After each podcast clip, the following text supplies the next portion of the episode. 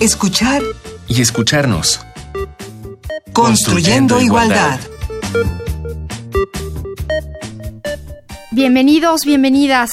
Esto es Escuchar y Escucharnos. Estamos construyendo igualdad y hoy vamos a hablar de cómo ser hombre. Hay muchísimos puntos que tratar y para ello nos acompaña José Ignacio Lanzagorta, antropólogo urbano y politólogo, doctor en ciencias sociales del Colegio de México. José Ignacio. ¿Qué tal, Amalia? Buenos días. ¿Qué tal? Qué bueno poder compartir estos micrófonos de nuevo. Y bueno, pues tenemos un, tema interesante e importante por delante. ¿Qué te parece si escuchamos nuestra introducción? Tenemos un testimonio de ser hombre y cómo se relacionan algunos hombres.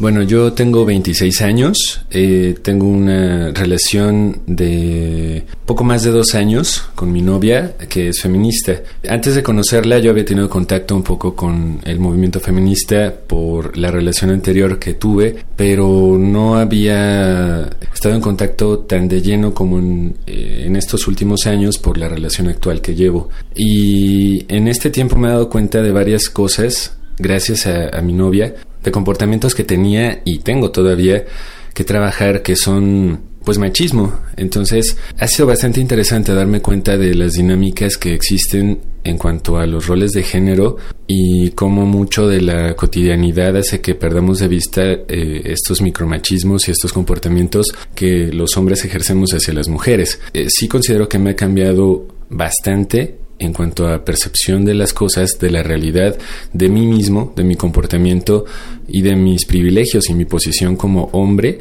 que antes no tenía y que me ha permitido reaccionar y ser consciente de que aunque no me daba cuenta estaba ejerciendo cierto control, cierta dominación machista. Entonces sé que es un proceso permanente, no es algo que en algún momento diga ya, ya cambié, ya aprendí, ya soy otro, sino que es constante. Y la verdad es que sí agradezco mucho que se haya dado así. Muchas veces fue bastante ríspido porque me decía, es que yo no tengo que enseñarte, o sea, yo no tengo la obligación de decirte qué hacer. Tienes tú que aprender y tienes tú que cambiar por tu cuenta porque yo no voy a venir a enseñarte cómo debes ser y cómo debes comportarte. Entonces, dentro de ese proceso fue difícil, pero sin embargo muy significativo y, realmente ahora me doy cuenta de muchas cosas que antes no sabía y de las cuales no era consciente.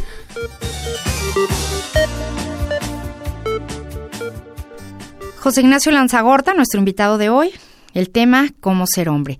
José Ignacio, bueno, pues ya, ya escuchamos. Yo lo que noto en este testimonio es que es un hombre joven, ¿no? Es una, una generación más joven. Nueva, sí. Nueva. Y habemos varias generaciones en escena. Supongo que eso también aporta diferencias en la manera de ser y de vivirse como hombre. ¿Qué es ser hombre? Híjole, pues es que es la pregunta del millón. Este es, es una pregunta tan complicada como preguntar como preguntarnos qué es ser mujer. En realidad nos estamos preguntando sobre el género, qué es el género, cómo funciona esta, esta forma de organizarnos socialmente a partir de, de dos, dos, llamémoslos dos grupos, que no necesariamente son antagónicos, podrían llamarse también complementarios, pero, pero bueno, aquí habría que consultar a, la teoría de género de confianza de cada quien, porque la, la manera de definir qué es ser un hombre dependerá un poco de cómo estamos entendiendo esto que le llamamos el género.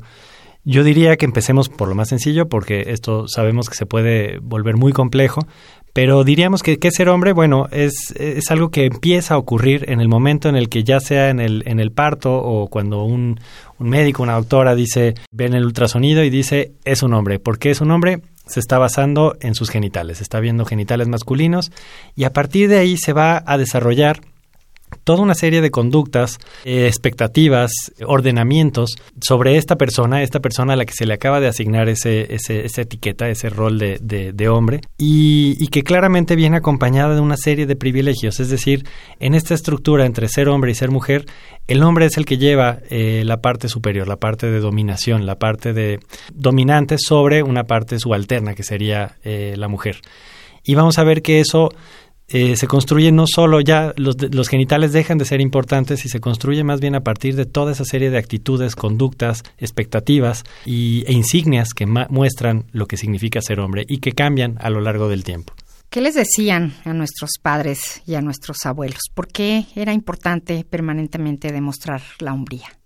Bueno, ¿O lo sigue siendo? En estas generaciones? Me parece que sí. Lo que lo que creo es que ha cambiado el contenido y no mucho este de esto que, caracteriza la, hombría.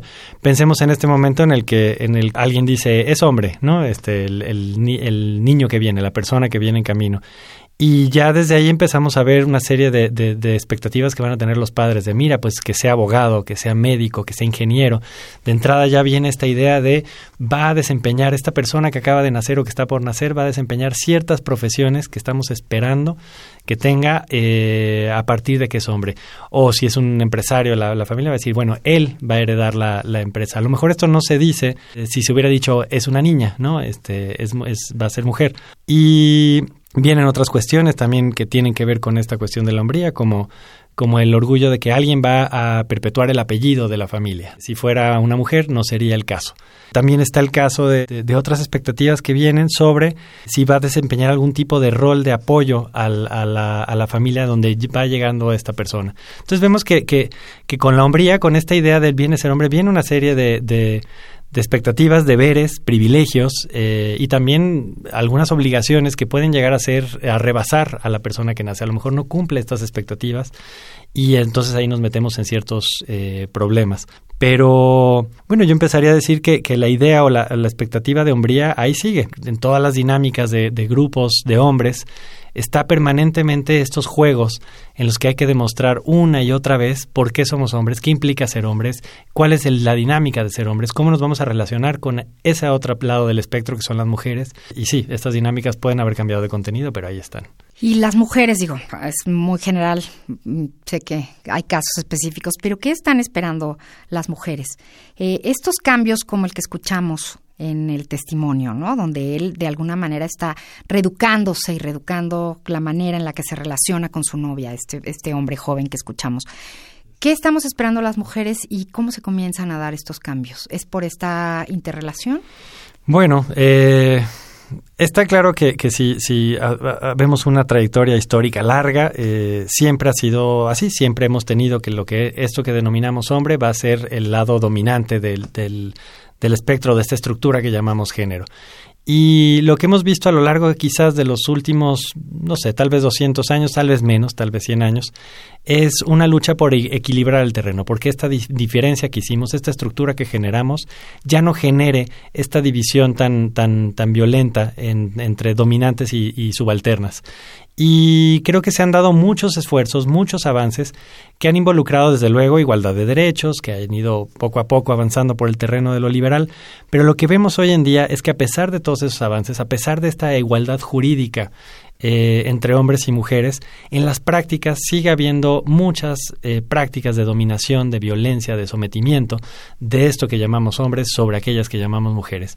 Y, lo que escuchamos en este testimonio me parece muy valioso. Vemos que hay el movimiento feminista ha avanzado a tal, a tal punto que ya hay empieza a, a, escucharse en, en muchísimos hombres un inicio, un ejercicio de parar entender dónde está uno parado, tratar de comprender qué privilegios vienen con esa estructura de nacimiento que, que, se nos dio, reconocerlos, poderlos captar, porque están tan naturalizados en nuestra sociedad que, que es difícil para un hombre darse cuenta que está ocurriendo eso, que están ocurriendo estos privilegios. Entonces, justamente en este testimonio me parece muy valioso y muy, muy interesante ver que él necesitó escuchar la voz de una mujer que le dijo, date cuenta, date cuenta de todo lo que está pasando, pero no es mi deber o no puedo yo abrirte la puerta a todo. cambiarte. Tienes que sentarte a pensar a, a, a este ejercicio de, de, reflexión sobre cómo dividimos la sociedad en dos, en qué lado estás, ¿no?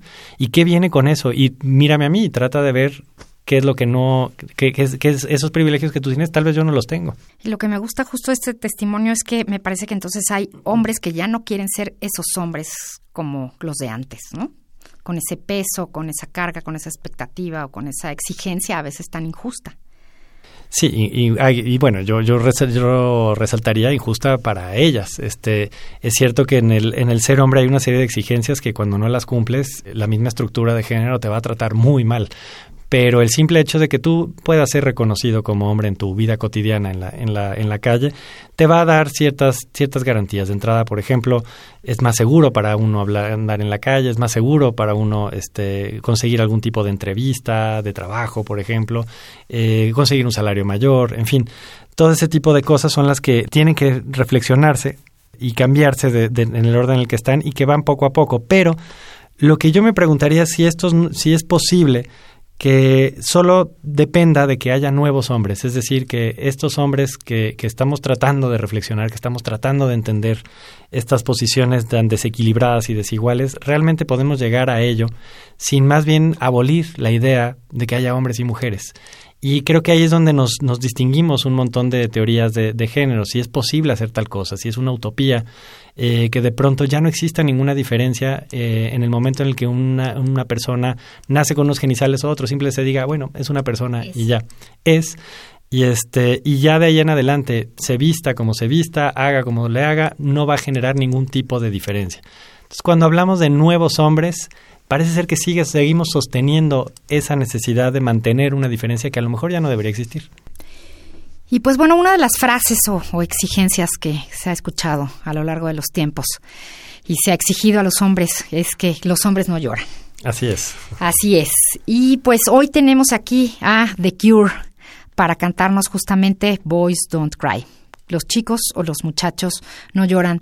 The Cure es una banda británica de rock alternativo formado en Inglaterra en 1976, que ha tocado diferentes géneros, eh, post-punk, rock gótico, new wave, música electrónica, grupo referente de rock alternativo. Vamos a escuchar este clásico, Boys Don't Cry, con The Cure.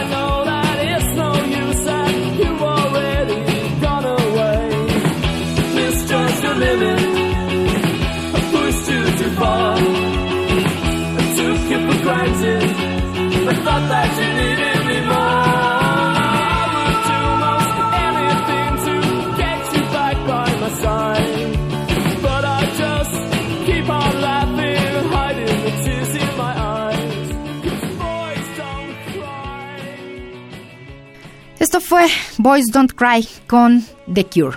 José Ignacio. Bueno, mira, es una de las consignas este, típicas de lo que significa ser hombre, ¿no? No mostrar sentimientos, no, no llorar, este, y que tiene que ver un poco con lo que habíamos hablado, el qué, qué viene con el paquete de, de, ser hombre. Sí, hemos hablado que vienen muchos pri privilegios, pero también vienen ciertas actitudes, es decir, ser hombre no nada más implica la vestimenta ya significa que debe ser eh, una persona que todo el tiempo muestre racionalidad sobre lo emocional, debe ser una persona que demuestre fortaleza frente a cualquier este, y valentía, desde luego, que ese es, un lugar común, pero muy bien aceptado sobre lo que significa ser hombre. Pero podemos incluso llevarlo a aspectos mucho más, eh, digamos, etéreos. Por ejemplo, el ser hombre también implica un acceso sobre lo público, es decir, el hombre puede moverse en el espacio público, estar en lo público, y en cambio aquello que consideramos la mujer tiene que estar confinado al espacio privado. Todo eso ha entrado en conflicto en los últimos, en los últimos años, se ha ido evaporando pero este pero siguen ahí siguen ahí muchas de estas distinciones que van más allá de una simple división de los cuerpos parece que implican todo un paradigma doble de categorías sociales en las que en un lado asociamos lo masculino y en las otras lo femenino y bueno el boys don't cry inmediatamente nos lleva como al, síntoma más inmediato eh, sobre una actitud performativa sobre lo que significa ser hombre, no demostrar nunca los sentimientos. Claro, es lo que a mí más me llama la atención de la letra, ¿no? Es como, hay que fingir. Hay que fingir. ¿Por qué los hombres no lloran? Así esté yo muriéndome y queriendo rogarle, que es lo que dice la canción, hay que fingir y no hay que llorar. Cosa con la que no estamos de acuerdo en este programa. Así es. Eh, ¿Cómo son estos cambios positivos que se han ido dando en los hombres? ¿Podemos llamarlos así, como cambios positivos? Bueno, yo creo que sí. Eh, desde luego aquí siempre dependerá eh, si lo responde una mujer o lo responde un hombre. En este caso, al ser yo hombre, pues seguramente tengo varios puntos ciegos sobre, sobre algunos de los, de, las, de los cambios que, que se han generado en los, en los últimos años, yo diría que en las últimas décadas. Pero creo que sí ha habido algunos cambios positivos. Eh, a lo mejor confinados a ciertas clases sociales, a un cierto acceso educativo, pero que tengo la esperanza de que de alguna manera vayan permeando a toda la sociedad. Y si vienen estos cambios positivos en los hombres, creo que todos vienen de la mano inmediatamente de discursos feministas. No son, eh, no son por generación espontánea. No es que los hombres hayamos dicho, bueno, ya vamos a hacer buena onda, ya, ya, ya vamos a permitir las emociones. No, ha tenido que ser eh, como respuesta a una lucha larga que se ha dado, que han dado desde luego las feministas, pero también otros hombres que no encajan en, en el modelo de masculinidad dominante y que también quieren su lugar en la sociedad. Y creo que poco a poco se ha logrado que al, sobre todo en las generaciones más jóvenes, con mayor acceso educativo, venga esta reflexión constante de qué está pasando, es por qué se están, por qué nos odian, por qué están reclamando, por qué piden que cambiemos, qué es lo que quieren que cambiemos, pues que no es natural que el hombre es así y la mujer es así. Y sí, yo creo que hay una serie de cambios muy limitados, muy incipientes, pero que ahí la llevan y que ya podemos hablar de, de una masculinidad no naturalizada de una manera irónicamente más natural. ¿Y tendría que ver esto algo en, las generaciones? O sea, permea en las generaciones de los mayores, eh, pareciera que ahí no hay manera de cambiar esta, esta manera de ser hombre. ¿Cómo lo ves tú?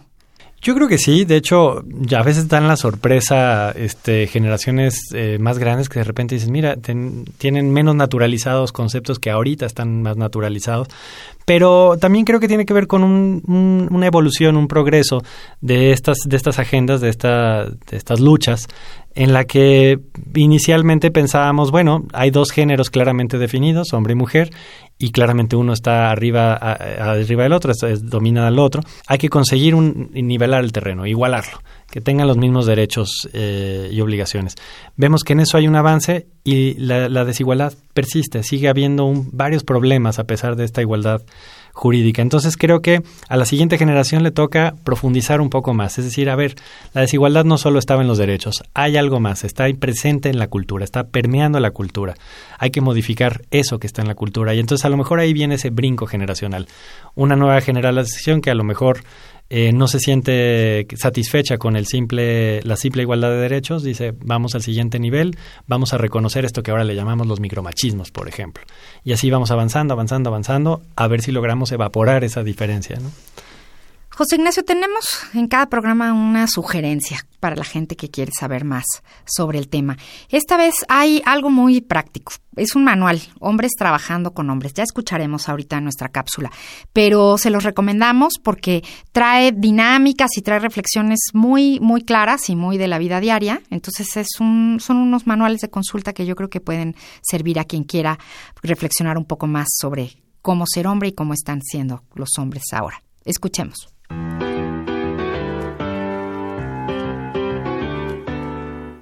Construyamos relaciones equitativas sin violencia. Para seguir ahondando en el tema, te recomendamos el tomo 2 de la serie Pautas metodológicas para trabajar el tema de masculinidad en América Central. Este segundo tomo constituye una guía para los hombres que desean replicar la experiencia vivida y convertirse en facilitadores de los talleres de masculinidad y de actividades que le permitan a otros hombres empezar a cuestionar la forma en que han vivido su género. Búscalo en internet con el título Hombres trabajando con hombres, hombres trabajando con hombres, y lo hallarás disponible en formato PDF. Hombres trabajando con hombres, de Álvaro Campos Guadamuz, San José de Costa Rica. Y bueno, hablamos de, las relaciones y de los choques y los acuerdos entre hombres y mujeres.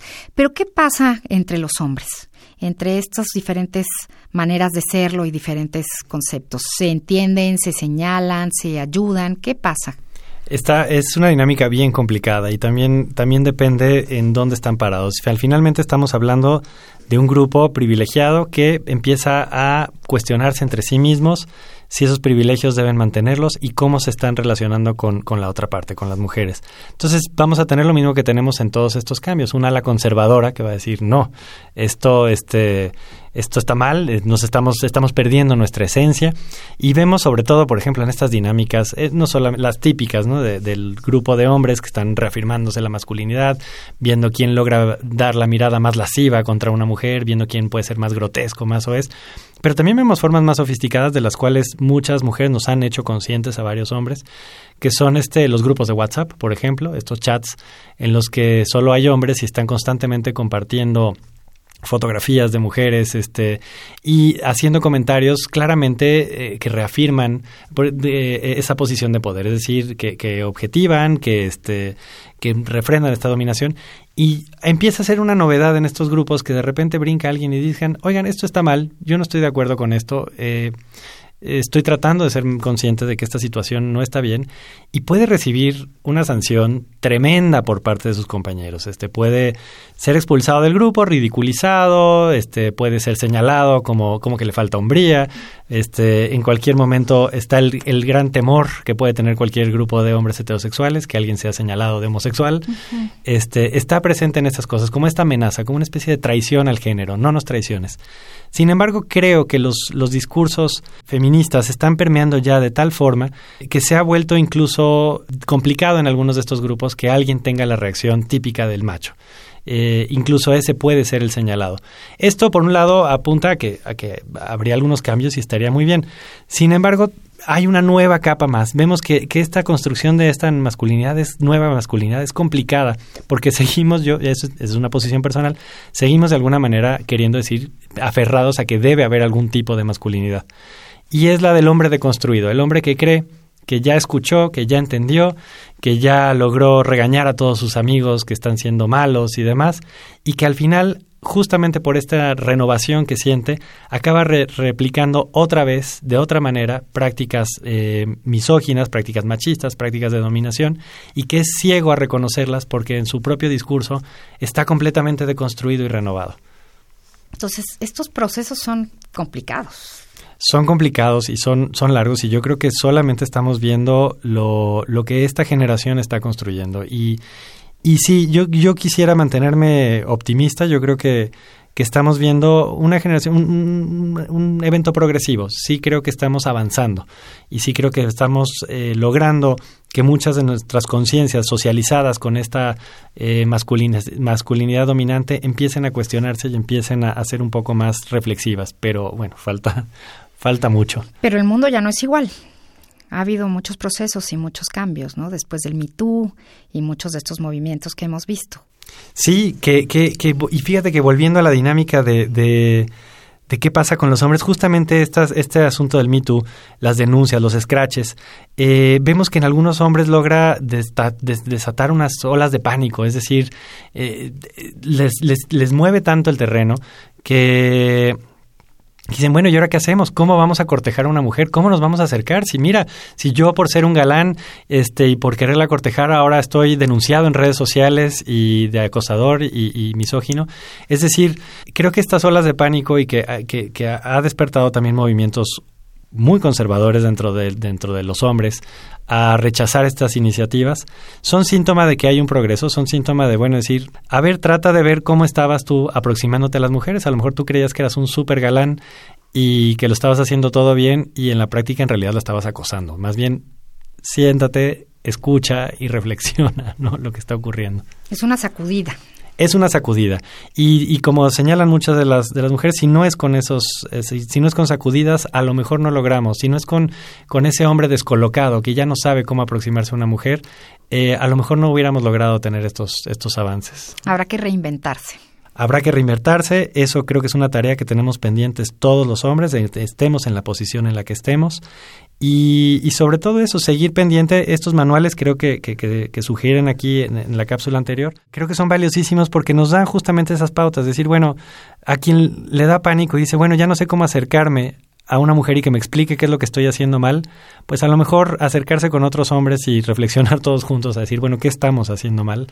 Eh, puede ayudar. Hay que reinventarnos, como dices. ¿Qué otra cosa queda pendiente? ¿Qué, qué recomiendas, José Ignacio? Creo que queda pendiente llevar esto a todos lados. Y, creo que es una tarea que ya no podemos eh, confiar los hombres, que es, es, es tarea de las feministas. Creo que nos toca a nosotros también dar acuse de recibo a este mensaje que... Tomar la responsabilidad. Tomar la responsabilidad sin arrogarnos un discurso que no es nuestro. Es decir, no podemos ahora decir, bueno, es que nosotros ahora también somos feministas. No, mejor escuchemos a las que son feministas y, y llevar ese mensaje a todos lados. Hay que hacer talleres, hay que tener conversaciones. Y yo no descartaría llevar el mensaje a la utopía, decir, bueno, hay quienes, hay muchos de mis colegas que dicen vamos a construir nuevas masculinidades. Yo diría vamos a deshacernos de las masculinidades de una buena vez por todas, ¿no? De las etiquetas. De las etiquetas.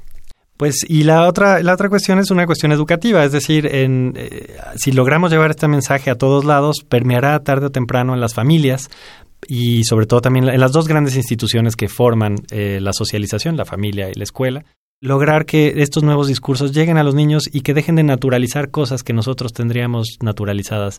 A lo mejor justo ahí está ese cambio generacional, ¿no?